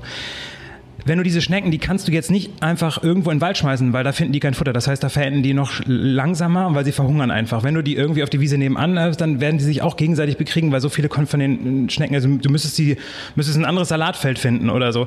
Also da habe ich so gemerkt, ah, okay, entweder die Schnecken oder ich. So, also ich will da auf ein Bild hinaus, was ich immer auch habe. Wir leben irgendwie in so einem, ähm, ja, in so einem Zyklus, in so einem, in, in einem Kreislauf, wo unser Dasein immer mit einem Tod von einem anderen Tier, einem Lebewesen, auch einer Pflanze zu tun hat. Ähm, weil entweder ist ich die oder die ist mich oder andersrum. Ich will jetzt aber nicht, ich bin jetzt nicht auf diesem martialischen, wir sind alle Krieger und wir Jäger, Jagd und so weiter, aber es ist so ein Kreislauf. Das Ding ist, in der Stadt müssen wir uns diesem Kreislauf nicht mehr stellen. Wir können uns hinstellen und sagen, ich kann hier vegan leben, ich brauche keine Tiere. Aber ist das nicht das Problem, wirklich dieses entkoppelnd, äh, entkoppelt sein generell von Prozessen? und das meine ich. Und dieses, und wenn du das wieder zusammenbringst, dann kommst du auch zu einer achtsamen Schlachtung, weil du weißt, auf einem, auf einem Hof, wenn es da Tiere geben muss, dann brauchst du auch, äh, da musst du auch schlachten. Wenn du ähm, zum Beispiel Käse herstellst, von einer Kuh, die Kuh aufs Gemüse scheißt, beziehungsweise von, von dem du Dünger machst. Ähm, und wenn du diesen Käse machst und dabei äh, Molke abfällt, so viel Molke, wie du gar nicht als Smoothie verarbeiten kannst, sondern das den Schweinen gibst, die Schweine aber nicht nur des, des Schweinelebens da sind, sondern am Ende auch wieder die Wurst sind. Und das irgendwie so ein Zyklus ist, der auch jetzt nicht immer nur auf einem Hof stattfinden muss, der auch in größeren Bezügen gedacht werden kann. Ich denke an Getreideernten. Wenn du da draußen jetzt erntest, zum Beispiel bei der Dürre, du hast Getreidequalitäten, aus denen kannst du kein Brot mehr backen. Da hättest du jetzt irgendwie ein Jahr lang Fladen essen müssen, weil das, der, die Klebereiweiße äh, nicht, nicht funktionieren. Was machst du mit diesem? Das ist Schweinefutter daraus machen, daraus entsteht Fleisch, das kann ich dann wieder als Schinken essen. Natürlich nicht jeden Anstatt Tag ein Schnitzel. des Brotes sozusagen jetzt? Es ist eine andere Verarbeitung, weil Genau. wir als Menschen. Aber ich glaube, wir müssen noch präziser werden sozusagen, weil du bist so mega im Thema. Also du, Ja, ja. Ich will nur sagen, das ist halt so ein, so ein, so ein Riesenzyklus. Ja. Ähm, ähm, will auch sagen, nicht nur auf so einem, auf so einem kleinen landwirtschaftlichen Betrieb braucht es einen Kreislauf, sondern auch in größeren Zusammenhängen. Wenn jemand Das viel. Brotgetreide macht, äh, fällt etwas an, was, was du nicht in, als Bäcker verarbeiten kannst. Das heißt, es essen Schweine. Und es gibt einen Grund, will dafür sagen, dass dieses Schwein lebt, aber das, der Grund für dieses Schweineleben ist auch, dass ich es danach esse, weil das lebt halt nicht nur von diesem, also das sind keine Gnadenhöfe, die damit gefüttert werden, sondern Tiere. Und dann kommt es eben darauf an, wenn wir die Schweine schlachten, dann eben Frage, wie schlachten wir sie und, wie und gehen das wir mit den Tieren um? würde ich super gerne wissen, weil du gerade gesagt hast, dass Tod so verdrängt wird in unserer Gesellschaft. Das stimmt, Genau. finde ich insgesamt einen sehr ähm, interessanten Ansatz, auch mit diesem Hospiz und so. Aber dann lass uns doch jetzt mal da reingehen. Kannst du uns möglichst präzise eine achtsame Schlachtung, die du vielleicht selber gesehen hast, beschreiben? Wie läuft das ab und wie fühlt sich das auch an, wenn man daneben steht? Kannst du auch beurteilen, wie sich das anfühlt für die anderen, die da jeden Tag daneben stehen? Ja, also äh, sagen wir mal so, die, die, die, die, die achtsamste oder die einfachste Methode, würde ich, kann ich aber auch hier empfinden, die Leute gibt's noch, sind zum Beispiel Metzger, die jede Woche ihre fünf, zehn Schweine schlachten ähm, oder eben mal bei einer Hausschlachtung dabei sein, wo halt ein Schwein geschlachtet wird und dann mit dem ganzen Dorf verarbeitet wird. Das habe ich letztens in der Pfalz gemacht. Da ist es zum Beispiel so, das Schwein, und das ist bei vielen Metzgern auch, die, sage ich mal, noch Hausschlachtung machen, die kommen einen Tag früher. Das heißt, die Schweine haben diesen Transport am besten in der Gruppe, wo sie halt auch aufgewachsen sind. Das heißt, ähm, Schwein ist auch äh, ein Herdentier. Das heißt, Schwein alleine dreht durch, wenn es nur alleine irgendwo hinstellt. Genauso wie bei, ähm, bei Rindern auch. Ähm, die lieben halt die Gruppe. Ich habe es schon erlebt, dass irgendwie drei Schweine zur Schlachtung gefahren werden und die anderen zwei sind wieder nach Hause gefahren. Ähm, aber einfach damit es halt eine Ruhe hat, sozusagen. Und ähm, dann lässt man die sozusagen einen halben Tag, einen Tag runterkommen und dann wird halt früh äh, in der Früh geschlachtet und Schlachten auch noch für viele, einfach um das Thema mal wirklich jetzt auszurollen. Äh, Schlachtung ist nicht, ich nehme ein Messer und schneide irgendjemand den Hals durch und warte, bis es verblutet ist und dabei krächzt und kreucht das. Das ist das was Bild, was man halt von Missständen sieht. Das ist das, was auch äh, gerne zu Generierung von Spendenbeiträgen bei Peter äh, genutzt wird, weil das ist, es, das geht dir massiv an den Nieren, das geht auch mir an den Nieren, jedem, auch jedem Bauern, das kann ich dir sagen, der seinen eher Job ernst nimmt, jedem Metzger, sondern Schlachten ist betäuben. Das passiert entweder durch Strom, äh, Bolzenschuss, wobei das beim Schwein nicht üblich ist und auch eigentlich verboten, glaube ich sogar. Bolzenschuss ist ähm, Bolzenschuss ist so eine Art, äh, das ist so ein Rohr und da ist halt ein Bolzen drin und der durchschlägt quasi das, äh, die, die, die Schädelplatte beim Rind und ähm, führt auch dazu, dass es halt in einem Bruchteil von einer Sekunde ist das Licht aus ungefähr. Das musst du aber halt auch hinkriegen. Das heißt, dass, dass, da musst du die richtige Stelle treffen. Das ist auch das wieder, was man sieht, wenn sie es nicht treffen. Das entsteht halt immer durch, wenn Hektik da ist, wenn einfach nur Masse gemacht werden muss, wenn Leute einfach keine Beziehung mehr zu dem Tier haben, zu dem Produkt. Und bei dem, äh, beim Schwein, ich bleibe jetzt mal beim Schwein, äh, achtsam ist zum Beispiel, dass der Metzger guckt, äh, der in dem Fall dann auch der Schlachter ist, guckt, wie betäubt er das Tier. Das ist dann so eine Elektrozange und dann nimmt er das Schwein quasi vorne a- am Kopf. Ähm, und dann macht zuck und ich, und das ist das Lustige, ich, äh, lustig ist es nicht, aber das Spannende ist, du kriegst ja immer, alle haben diese Idee von, das wird, da wird geschrien, da wird gesprotzt, da, da schreien alle. Ich war noch bei keiner einzigen Schlachtung, wo das der Fall war. Und ich war schon bei einigen, ja. Sondern es ist meistens genau das, achtsam ist es halt, du hast es, dann ist es betäubt, dann wird es nochmal nachbetäubt. Das heißt, es gibt nochmal eine zweite Betäubung, wo auch das Herz nochmal sozusagen mit Strom bedacht ist. Das heißt, das Tier ist wirklich weg und dann wird sozusagen gestochen, das heißt, weil Schlachten ist tot durch Blutentzug. Das heißt, ähm, das Blut muss raus und dadurch muss auch das Herz sogar noch schlagen, weil sonst geht das Blut nicht raus. Deswegen mhm. ist das der Fleischsaft, den wir also immer als Blut bezeichnen beim Steak oder beim, beim, äh, beim Kotelett, ja eigentlich auch eher ein Saft, also so ein, so ein Muskelsaft und kein Blut, weil wenn noch Blut drin wäre, würde das Fleisch relativ schnell verrotten. Das heißt, das Blut muss raus. Und das ist Schlachten und im besten Fall ist das achtsam, wenn der Mensch, der das tut, dafür Zeit hat und das Tier auch noch als Tier wahrnimmt und nicht nur als so eine Masse, die irgendwie weg muss muss. So, und jetzt musst du dir aber halt vorstellen, dass du halt in großen Betrieben ähm, A, Leute hast, die dafür, äh, das sind wir wieder wie in der Altenpflege, einfach grausamst bezahlt werden.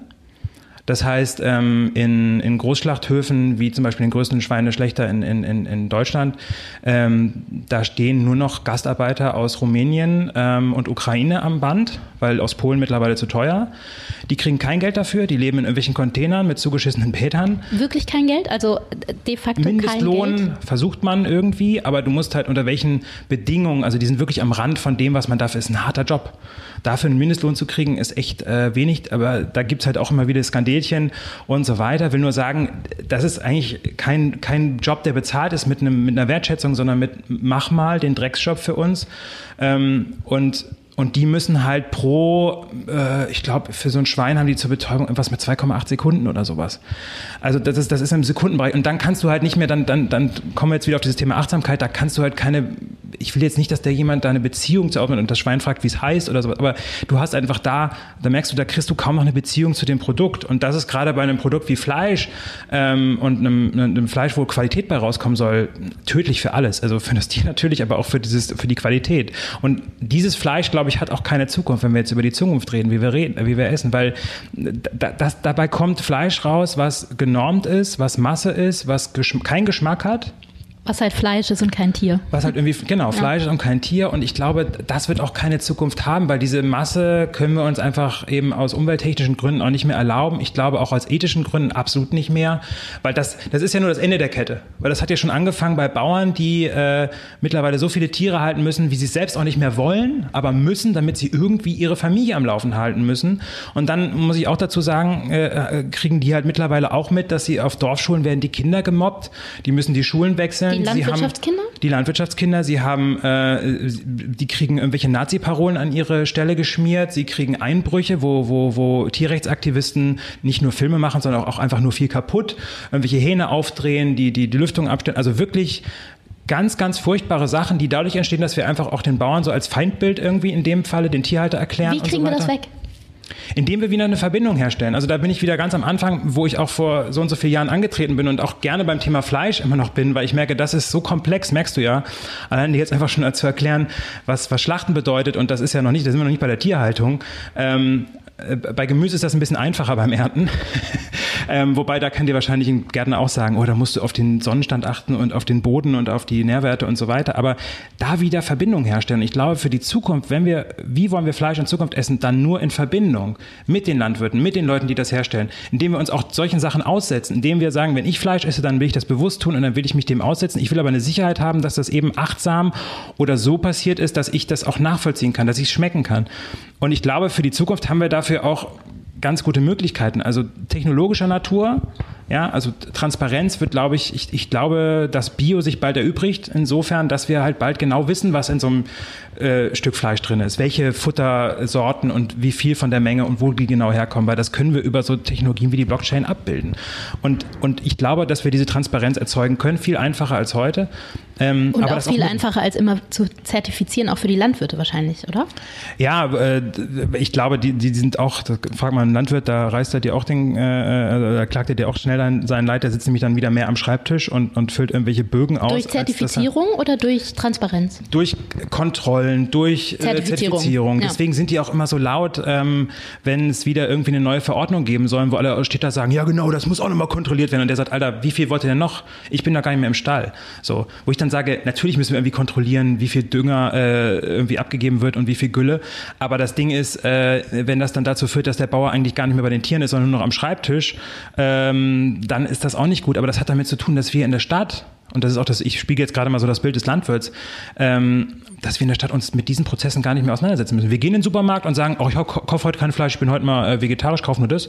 Und das kann der gar nicht. Wenn der gerade irgendwie sechs Millionen in seinen neuen Stall investiert hat und du kommst dann, nee, jetzt gibt's äh, hier, das muss jetzt anders aussehen, die Fenster müssen irgendwie zwei Zentimeter größer sein, dann steht er da und sagt, ja, aber ich habe doch gerade, also da gibt's Riesenprozesse und und da macht es mir auch ehrlich gesagt echt Sorgen, dass wir, dass wir das nochmal irgendwie so wieder zusammenbringen müssen. Das ist, glaube ich, der Kampf unserer Generation, zu sagen, wir müssen Stadt und Land zusammenbringen. Ich sehe das gar nicht so als Grabenkampf, so die bösen Bauern und die bösen Tierhalter.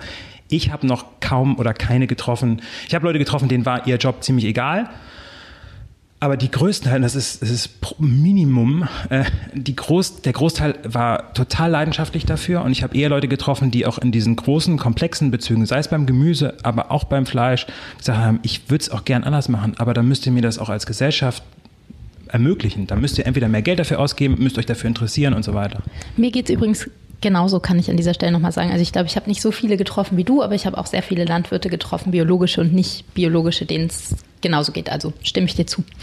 Wie schaffen wir das denn, diese Verbindung herzustellen? Also ich würde gerne gleich mal den Blick nach vorne werfen in die, in die Zukunft, und so, aber um bei diesem Thema kurz zu bleiben, die, du, du, beschreibst einen Mangel an Verbindung zwischen meist städtischen Konsumenten, die dann sich gerne auch auf ein moralisch hohes Ross schwingen und äh, daherreden und den Realitäten der, der Landwirte. Wie, wie schafft man das? Also äh, wer, ist da, wer ist da gefordert? Oder gibt es da Ansätze, die dir irgendwie Hoffnung machen, zu sagen, man wächst doch wieder zusammen, was sich jetzt über Jahrzehnte irgendwie entfremdet hat? Also ich merke also, ah, natürlich dieses ganze Gespräch über Essen und auch, dass es immer tiefer geht. Also es, ist, es bleibt ja nicht an der Oberfläche, sondern wir wissen, wir gehen ja mittlerweile auch zum Ursprung, ähm, was, was sich immer mehr steigert. Und ich, es, es sind immer mehr Plattformen, die das möglich machen, wie, weiß ich nicht, es gibt Marktschwärmer, es gibt Regionalwert AGs, es gibt, äh, ich war letztens für eine Plattform, die heißen Peelers, äh, die auch so eine Möglichkeit, also quasi so direkt Vermarktung ins Netz äh, tragen als Plattform. Da gibt's immer mehr Projekte und die entstehen auch nicht, äh, die entstehen halt nicht alle in Berlin, längst nicht mehr, sondern eben auch in Bremerhaven oder in Duisburg oder wo auch immer. Und, ähm, und, und, und diesen Menschen auch, das finde ich auch immer eigentlich das Fiese, wenn du sagst, das ist immer nur alles Berlin. Ja. Die Leute auf, äh, in anderen Städten haben genau so eine Leidenschaft dafür. Das siehst du ja auch in Hamburg, auch wieder eine große Stadt, aber auch die Leute in Cuxhaven, die Leute in Bremerhaven haben Bock auf gutes äh, Essen, auf gute Produkte, auf eine direkte Beziehung. Und man könnte ja eigentlich sagen, ja, Bremerhaven, Alter, da fährst du irgendwie zehn Minuten aufs Land, dann hast du doch da deinen Landwirt. Macht aber kaum einer. Ähm, und die Anknüpfungspunkte sind nicht da. Und die werden aber auch dort geschaffen. Ich glaube, da entstehen inzwischen auch immer mehr junge Gründer, Gründerinnen, die da rangehen und das machen. Kann ich auch nur jedem raten.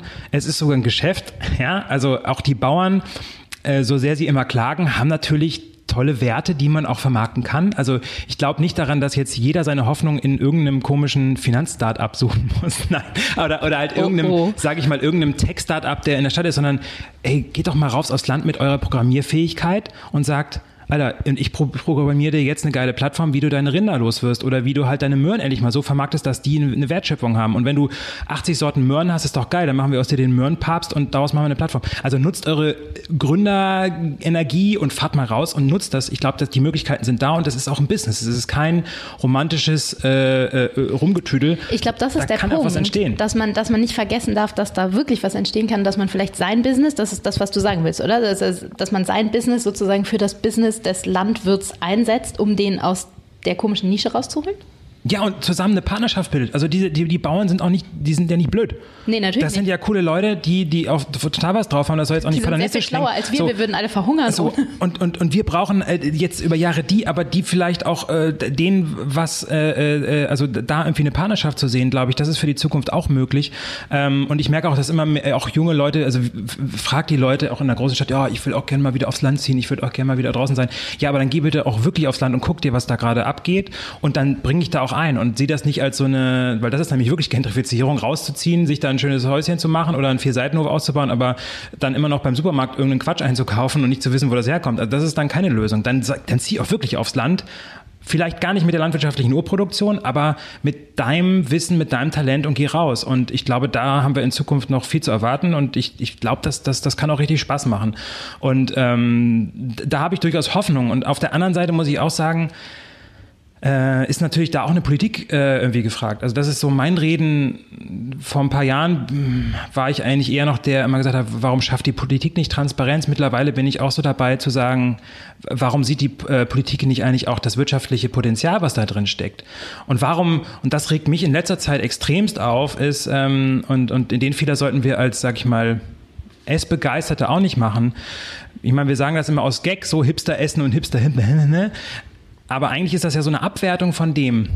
Ähm, und, und, und das wird auch gerne von Politikern gewertet. Da ist dann irgendwie so eine Metzgerei, wie wir sie betreiben, die echt darauf achtet, wo kommt's her, wie schaffen wir eine Verbindung zum Landwirt, irgendwie so ein Luxus-Hipster-Kram, den man sich in der Großstadt leisten kann für Leute, die das ja von ihrem Einkommen sich leisten können. Sau Völlig, wichtiges Thema übrigens. Aber völliger Quatsch. Ich kann dir ein Foto zeigen, da habe ich, hab ich letztens fotografiert, da stand ein Punk von meinem äh, Tresen, da stand eine Oma da, ein Familienvater und jemand mit Sonnenbrille, wo du sagst, okay, der ist vielleicht irgendwie mit einem Tesla gekommen. Aber es ist wirklich, es hat weniger mit dem Geldbeutel zu tun, sondern von Leuten, die ein Wissen haben und sich das leisten wollen und auch le leisten, leisten wollen, genau, und nicht ja, nur und leisten können. Und, und da sehe ich halt auch so ein Ding, dass da die Politik das auch ernster nehmen muss und sagen, komm, die, die Leute sind ja da und dann bitte doch die mal unterstützen, die sich an dieser Front abarbeiten und die nicht immer nur so als, ja, ist ja Berlin, ist ja Hipstertum, brauchen, hat keine Bedeutung, wir reden nur mit dem großen deutschen Bauernverband, der aber nur in riesen industriellen Strukturen denkt und diese ganzen Innovationsgründerthemen gar nicht mitdenkt oder auch immer nur verniedlicht und sagt, ah, Quatsch.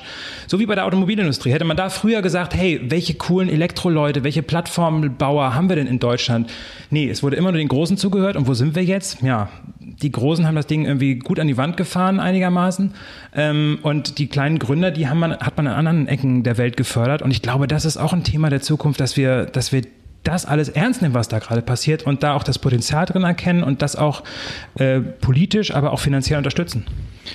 Also Stichwort Automobilindustrie, sozusagen diese Analogie lässt sich ja ganz gut ziehen sozusagen. Da haben auch sozusagen die, die deutschen oder die europäischen äh, großen Akteure das über Jahrzehnte verschlafen und andere Akteure wie Tesla sozusagen rollen jetzt plötzlich das Feld in einem atemberaubenden Tempo auf. Da gibt es ja Pendants auch zu in der, in der, in der ähm, Ernährungsindustrie, hast du gerade schon gesagt, Beyond Meat, vor zwei Wochen, glaube ich, größter IPO, größter Börsengang seit 20 Jahren in den USA. Also dieser, für Food, also in diesem ja, Food-Bereich. Food, ja. aber Milliarden äh, schwer sozusagen. Ähm, wenn wir jetzt den Blick nach vorne werfen und sagen, wie wollen wir morgen Fleisch essen? Ein bisschen ketzerisch gefragt und ohne deine Rede der achtsamen mhm. äh, sozusagen Tötung äh, beiseite schieben zu wollen, aber braucht es in Zukunft überhaupt noch Tiere? Also muss man nicht sozusagen, ich will jetzt nicht Disruption sagen, blöder Startup-Buzz-Begriff, aber muss man nicht sozusagen gänzlich die Kategorie beiseite schieben und sagen, vielleicht können wir immer noch haufenweise Fleisch essen, aber es muss gar keiner mehr dafür sterben in Zukunft? Ja, ich habe eben schon von den Schnecken gesprochen. Also für Salat müssen auf jeden Fall noch Tiere sterben. Und für, für einen Möhren glaube ich auch, äh, ne, das Ding ist, äh, die Landwirtschaft wird ohne Tiere nicht funktionieren. Also jedenfalls keine Landwirtschaft, die ohne, äh, also, also die, die, die halt eben nicht auf, sage ich mal, künstlichen Dünger und solche Sachen äh, angewiesen ist. Es gibt kommt wahrscheinlich sofort in den Kommentaren, es gibt ja auch die vegane Landwirtschaft und so weiter. Ich habe mir da auch Sachen angeguckt und ich habe mir auch verschiedene Hofprojekte angeguckt.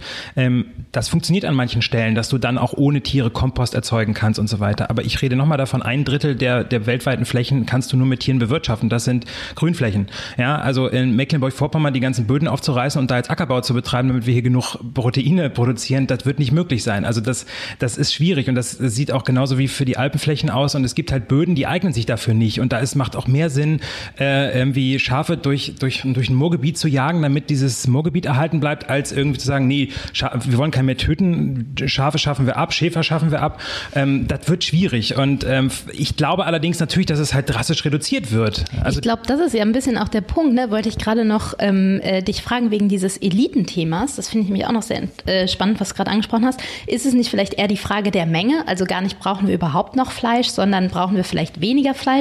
Denn dann könnten wir es uns auch besser leisten, weil so wie du es gerade gesagt hast, die Entscheidung, das Geld für gutes Essen auszugeben, muss man ja auch erstmal treffen können. Also jetzt mal ganz blöd gesagt, bin ich eine alleinerziehende Mutter, die aus irgendeinem blöden Grund Hartz IV empfängt, echt richtig hart Stress hat und ständig am struggeln ist, dann überlege ich mir ja auch nicht, oh, gebe ich jetzt mal irgendwie 15 Euro gemütlich in der Markthalle aus, sondern ich renne und sehe zu, dass ich irgendwas auf den Tisch kriege. Absolut. Also ich, ich, ich glaube, dass das Fleisch, ähm, vor allem, also wir reden jetzt mal von der, von der Masse, von den 90 Prozent, äh, dass du da halt sehr, sehr viel eben auch aus dem äh, Labor, man sagt immer Laborfleisch, aber ähm, ich, ich finde es eher schlauer zu sagen, dass das äh, eben aus, ja, eben Fleischbrauanlagen kommt, sag ich mal so, weil das hat dann am Ende mehr mit Braun zu tun. Das sind halt große Türme, in denen äh, ähm, so Fleischbröckchen heranwachsen auf einer, in einer Leer Nährlösung. Ähm, ich glaube, das wird kommen und ich glaube, das wird auch viel von diesem, sage ich mal, billigen Fleisch ersetzen ähm, weil es einfach auch A, günstiger sein wird weil du halt natürlich nicht so viel äh, Struggle hast jetzt von der landwirtschaftlichen Seite her, ähm, weil es ähnlich schmeckt, ja, weil es eben auch nicht so diese tiefen Geschmäcker hat, sondern weil es halt irgendwie irgendwie nach Fleisch schmeckt, so wie das äh, Hackfleisch heute auch schon irgendwie nach Fleisch schmeckt.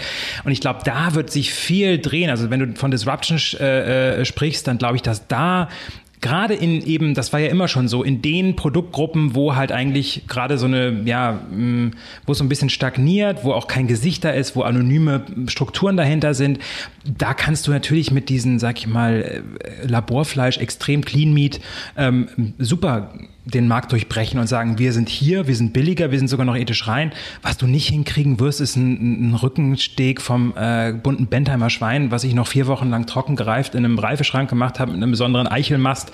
Das kriegst du auch im Labor ganz, ganz schwer hin. Aber das ist dann sozusagen die Elite oder der Luxus. Also in der Zukunft kann man das so sagen, dass das so sein könnte, dass das wirklich gute, echte, wirkliche Fleisch das ist, was man sich mal gönnt und das andere das ist, was man so alltäglich in der, in der Masse konsumiert? Würde ich so sagen. Die Frage ist, ob das andere dann in der Masse sein muss. Ja, also ich, ja. ich, ich, für mich schwenkt da in dieser Aussage halt im Hintergrund halt auch immer noch mit so, ähm, das finde ich halt auch schwierig, dass man sagt, irgendwie Essen muss billig sein.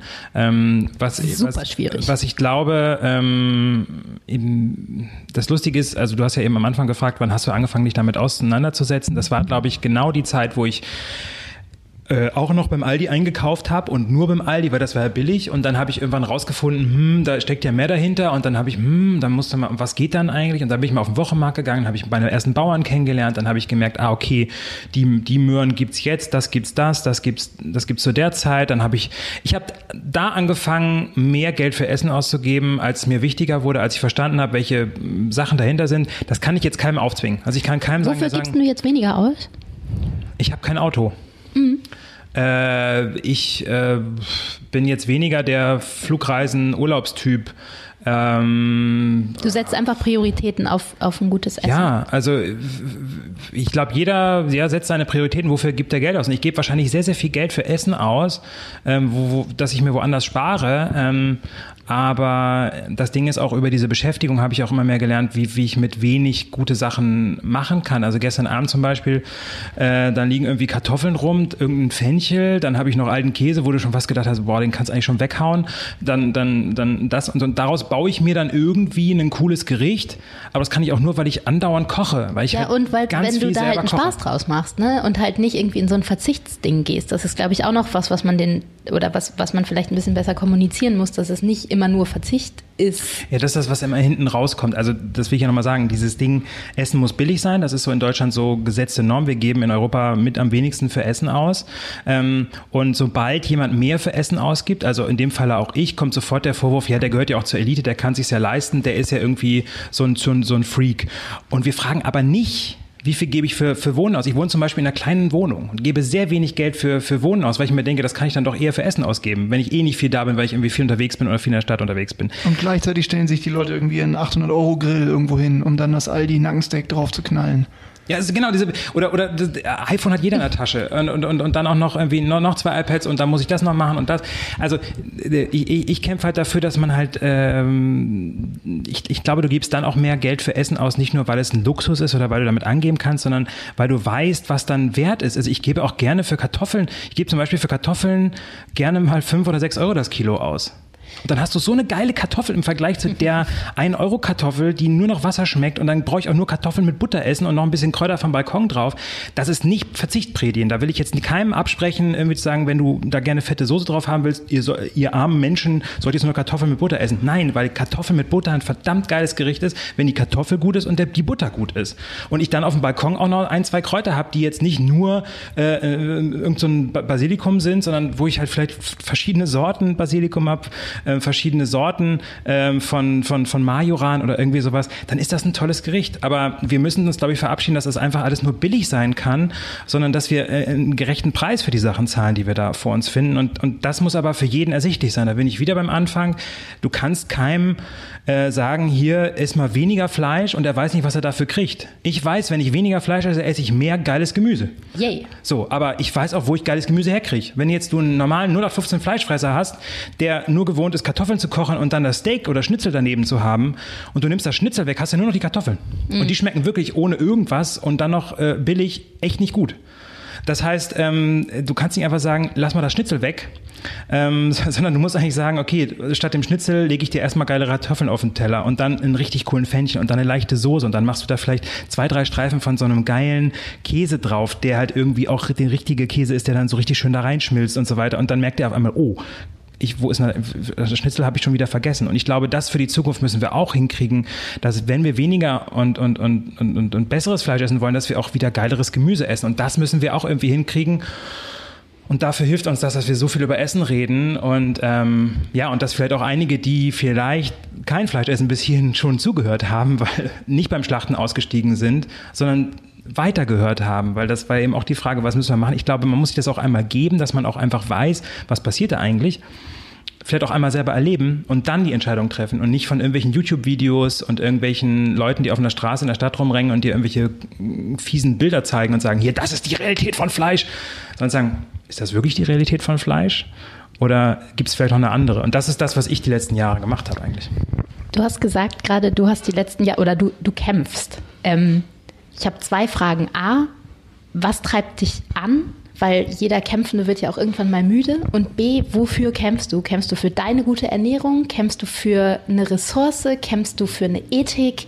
Für einen Landwirt? Was ist dein Kampf? Ich glaube, mein Kampf ist, also das fühlt sich so ein bisschen an, ich, wenn ich draußen bei den Bauern bin, wenn ich bei Handwerkern bin in der Backstube, morgens um fünf und war ich letztens, habe ein paar Fotos gemacht von, von einem Bäcker im Norden und dann bist du da und du beißt in so ein frisches Brot und du merkst, boah, das ist so weit weg von allem, von, von irgendwie so einem ollen Toastbrot mit so einem beschissenen Nutella drauf, was aus Palmöl und Aroma besteht und weil es aber auch einfach keinen Geschmack hat. Und wenn du dann dieses Brot anschneidest und da kannst du meinetwegen auch so ein, so ein, so ein Täfelchen Schokolade drauflegen, das da schmilzt, dann ist es einfach geil. So. Und dann, und dann ficht es mich einfach an, wenn ich dann als jemand gelte, das ist ja Elite. Das ist ja ein Typ, der, ich, ich stehe da neben einem Bäcker, der kein Geld verdient. Ich, der aus einer kleinen Wohnung aus Neukölln kommt und ich kriege dann diesen Elitenvorwurf. Und wofür ich eigentlich kämpfe, ist, dass dieses Erlebnis jedem zusteht. Und wo ich, wofür ich kämpfe, ist, dass, dass jeder in dieser Gesellschaft Recht hat auf gutes, sauberes und faires Essen und dass wir in dieser Gesellschaft Recht haben auf eine Landwirtschaft, die funktioniert und die nicht äh, äh, irgendwie entgegen gesellschaftlichen, ja nicht nur Gefühlen, sondern auch im gesellschaftlichen Bedürfnis handelt die eben äh, im Einklang mit uns ist, eine lebenswerte Gesellschaft, wo wir irgendwie auch eben nicht sagen, äh, das finde ich irgendwie schwierig, das Thema, das klammer ich mal aus, sondern dass wir uns da auch mit verbinden können und dass wir das aushalten können. Und ähm, und, und das war das Grundmotiv, wo ich dann gemerkt habe, fuck, es gibt diese Welt da draußen, die schmeckt besser, die ist viel netter, die ist wärmer, da gibt es viel mehr Menschen, die eine Produktbeziehung haben, die nicht nur Sachen herstellen, weil sie einfach denken, naja, Hauptsache heute Abend irgendwie so und so viel Tonnen von dem produziert und, und leck mich am Arsch und scheißegal, wer das frisst, sondern Leute, die mit Liebe ihr fucking Brot gebacken haben, die gesagt haben, ich habe da jetzt so lange für gekämpft, dass ich dieses Korn da in dieses Brot reinkriege. Oder dieses Schwein, ey, das tut mir selber leid, wenn ich das zum Schlachter bringe, aber ich habe da so viel Mühe reingekriegt, ich weiß aber, wie gut das schmeckt. Und das ist die Qualität, die ich Leuten zugänglich mache. Und da habe ich gemerkt, das muss doch mehr Leuten zugänglich sein. Und ich habe auch und das ist so das, was mich antreibt, dass ich denke, das, das ist ein Menschenrecht, gutes Essen. Und ich kann es nicht akzeptieren, wenn Leute sagen, na ja, und das finde ich das Zynische, auch von Politikern, und da bin ich immer wieder krass erstaunt, wie, wie, wie unsozial Sozialdemokraten, Linke auch gerade reagieren, wenn ich sage, ich akzeptiere es nicht, dass Leute, die wenig Geld haben, nur Toastbrot und billigen Scheiß fressen dürfen. Und dass wir deswegen so Systeme wie Discount erhalten müssen und Preisdumping äh, und so weiter, sondern genau für diese Leute will ich, dass die die leckerste Kartoffel auf ihren Teller kriegen. Und natürlich können die nicht, genauso wie ich das auch nicht kann, mir irgendwie zweimal die Woche ein dickes Steak für 70 Euro das Kilo auf den, auf den Teller tun. Das mache ich auch nicht. Das macht auch kein normaler Mensch, glaube ich, außer du musst wirklich, äh, hast ein Problem mit deinem Geschlecht und musst damit irgendwie angeben und, und siehst das als dein Ferrari und musst damit immer irgendwie äh, den, den Leuten zeigen, wie geil du bist. Aber das ist, für alle muss das ein Highlight sein und das wird auch ein Highlight bleiben. Aber ich weigere mich, dass Leute in dieser Gesellschaft mit Mist abgespottet, ab, abgespeist werden und dass wir ihnen beim elementarsten erleben, was wir in unserem Leben haben, weil Essen ist das, was wir in uns reinstecken. Eine Wohnung bleibt immer außerhalb von uns. Ja, Essen ist super intim. Eine, eine, eine, Hose bleibt immer außerhalb von uns. Selbst die Naturkosmetik, die wir uns ins Gesicht schmieren, die zieht vielleicht in die ersten zwei Schichten einmal. Die werden nie Zellen von uns. Wenn wir uns etwas in den Mund schieben, dann wird das irgendwann Teil von uns. Und dieses elementare Erlebnis, das muss und, und da weiß ich, da, da steckt so viel Kraft drin, auch an Freude, an Lebensqualität. Wenn wir das Leuten entziehen und sie ihnen sagen, du wirst eigentlich nur ernährt, du kriegst eigentlich nur so und so viel Energie. Und dann kriegen die auch noch die billigste Scheiße mit den fiesesten Aromen. Und das weiß ich ja auch mittlerweile aus den Tiefen der Lebensmittelindustrie. Ich weiß, wie diese Leute, wie zynisch die mit ihrem in ihren Kunden umgehen, aus Recherchen, die ich fürs Fernsehen gemacht habe dass es den Scheiß egal ist, was Auch das Fernsehen verlinken wir in den Show Notes, weil wir nicht mehr so viel Zeit genau. haben. Und, ich würde noch ganz ja. kurz gerne wissen, wenn du, du, du bist ja sehr kämpferisch und sehr, sehr energiegeladen. Bist du immer so, gibt es Momente, ähm, wo dich auch mal der Mut verlässt und was machst du dann? Aha, gute Frage. Eine Wurst essen vielleicht? Ah, nee, dann lieber wahrscheinlich eher atmen oder irgendwie. Also ich, ich bin Geruchsmensch. Also ich glaube, also so, so riechen und, und, und, und, und Sachen wahrnehmen finde ich ganz wichtig. Ich war letztens, glaube ich, in einem, mh, mm, da war ich unter Schafen bei so, einem, so einem Schafsmilchhof. Und ich war vorher irgendwie, ich glaube, ich bin im, im ICE gefahren. Oder im IC war das. Und dann saß ich an so einem Vierertisch und es hat wirklich fies gerochen, so Schweiß, so, so, weißt du, so nach einem langen Arbeitstag, irgendjemand hat da gestunken. Also es war halt irgendwie so, uh, so. Und dann war ich in diesem Schafstall. Und da hat es auch jetzt nicht irgendwie so nach grüner Wiese gerochen, sondern es hat nach Schafen gerochen ein bisschen, aber auch nach Heu und nach Stroh. Und ich habe gemerkt, aber es ist so viel besser.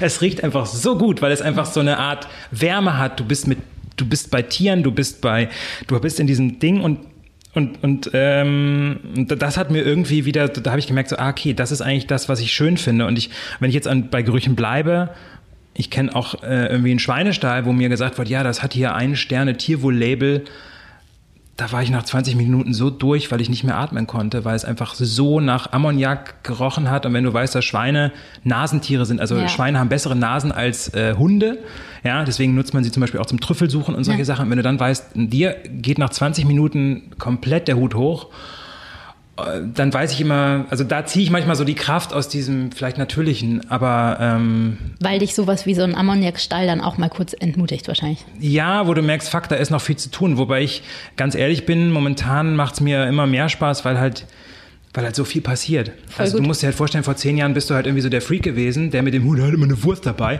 Und auf einmal merkst du, es gibt überall auf einmal Leute, die irgendwas machen. Und die machen nicht nur Wurst, die machen Kaffee, die machen Milch, die machen wieder einen Bauernhof auf, die machen eine Bank auf, was weiß ich. Und alle arbeiten dann irgendwie in der Zukunft. Und ich glaube, du hast nicht mal mehr eine Wurst dabei jetzt. Eben. Nicht mal mehr eine Wurst das. dabei. Und du kannst halt so in die Zukunft gucken und merken, da passiert was. Und unser Engagement, weil wenn wir jetzt nochmal zurückgehen auf das, was wir vor zehn Jahren uns irgendwie, da waren wir auch die Freaks auf irgendwelchen Öko-Konferenzen und da stand irgendein Typ mit einer Limo rum und ich so, hey, was soll das denn? Und es gibt doch Coke, aber jetzt gibt's dich. Und so, und dann denkst du in die Zukunft, denkst du, ey, wir haben was gerockt und da, da kommen jetzt immer mehr Leute und die will ich eigentlich in Zukunft viel mehr fördern, da will ich die Politik echt nerven und sagen, Leute, diese nehmt uns ernst. Geh doch in die Politik. Habe ich gerade schon gedacht. Oh, ja, mal gucken. Irgendwann. Ach, naja, irgendwie ist er ja schon mittendrin. Ne? Eigentlich also ja, glaube, ja, stimmt. Das ist ja auch eher ich glaube, man muss nicht in die Politik gehen. So. Also ich meine, Voll das, gut. Du, du, machst es ja. Möglich, möglichst gar nicht frame. Gefühlt hat Henrik schon äh, vier famose Schlussworte gesprochen. Ach, ja. äh, Kommunikationsprofi, der er ist. Ich glaube, wir müssen quasi zum Ende kommen. Jetzt, Komm, wir machen noch kurz entweder oder und ja, dann entweder oder auf jeden Fall. Das ist ein, äh, unser kleines Bonmot äh, zum Schluss. Äh, noch entlassen wir dich nicht. Ach so, und ich habe noch eine Frage vor entweder oder.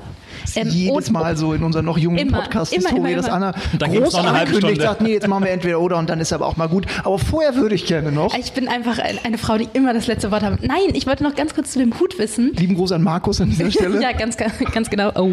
Ähm, trägst du den immer wirklich? Ist der ein Markenzeichen? Nee, ich trage ihn äh, bewusst irgendwann nicht. Also das ist ja auch so ein bisschen äh, mein Arbeitsfeld. Ich weiß ja nicht so wirklich, wann ich arbeite. Ja, also dieses Hilfst Ding. du dir damit selbst? Wenn du den Hut auf hast, hast du den Hut auf und Ja, ist arbeitest. so wie ein, wie ein Banker, der seinen Anzug anzieht und dann weiß er, jetzt muss er in die Bank gehen und dann hat er einfach mal einen Jogginganzug an und dann arbeitet er nicht. Oder äh, vielleicht ein Bauer, der in den Stall geht und sagt so, jetzt Gummistiefel aus, jetzt will ich mich mal irgendwie von dem arbeiten. Und ich kann das ja nicht so richtig und dann kann ich auch einfach den Hut absetzen und weiß so, ah, jetzt mal nicht. Finde ich irgendwie gut, weil ähm, er wurde gerade, also äh, wir hatten hier einen Gesprächspartner ohne Hut und zum Foto wurde der Hut wieder aufgesetzt. Das fand ich ganz spannend und das finde ich auch nochmal ganz gut, ähm, sich so selbst ja abzugrenzen vielleicht von privat und beruflich. Entweder oder, mit Jetzt Hut oder ohne, brauchen wir offensichtlich nicht mehr zu fragen. Genau, kurzes Entweder-Oder. Ähm, ich glaube, die Spielregeln sind wie folgt, Anna. Man darf einmal beides sagen und einmal... was Einmal man? erklären. Man Einmal darf erklären. einmal beides sagen, einmal erklären. Okay, wir fangen an. Sein Essen fotografieren, ja oder nein? Ja. Discounter, Bio oder regional konventionell? Äh, oh, Hardcore. Kommt auf den Typen beides. Wo ist man besser, auf dem Stadt oder in der Stadt oder auf dem Land? Jetzt darf ich nicht nochmal beides sagen, so ein Mist. Ähm, oh, auf dem Land. Steak oder Kotelett? Äh, Kotelett. Ketchup oder Senf? Senf. Ja, dann auch noch Nose oder Tail. Tail, wenn es beim Ochsen ist, Nose, wenn es beim Schwein ist. Als Hamburger würde mich interessieren, wer hat die Currywurst wirklich erfunden? Hamburg oder Berlin? Beste Ja, Frage. Hamburg hat es erfunden, Berlin hat es groß gemacht, glaube ich. Beste Antwort. Nie wieder Fleisch oder nie wieder Twitter? Äh, nie wieder Twitter. Auf jeden Fall, Alter. Ich glaube, das war's. Ich glaube, das war's. Henrik, vielen, Henrik, vielen nein, Dank. nein, nein, nein, du nein, du musst noch das Schlusswort sagen. Oh mein Gott. Ein, äh, eine Punchline auf unsere Grundsatzfrage. Wie wollen wir morgen Fleisch essen? Lecker. Dann war's das jetzt. Schön, dass du da warst. Auf Wiedersehen. Danke für die Einladung und für den Smoothie hier. Sehr lecker. Tausend Dank. Cheers. Schön, dass ihr dabei wart. Wir hoffen, ihr habt ein bisschen was für euer persönliches Morgen mitnehmen können. Wir freuen uns immer über Feedback und gute Ideen. Wenn ihr also jemanden kennt, der oder die unbedingt bei uns zu Gast sein sollten, gebt Bescheid. Schreibt uns eine Mail oder kommentiert wild drauf los bei Instagram und so. Auf bald, wir freuen uns.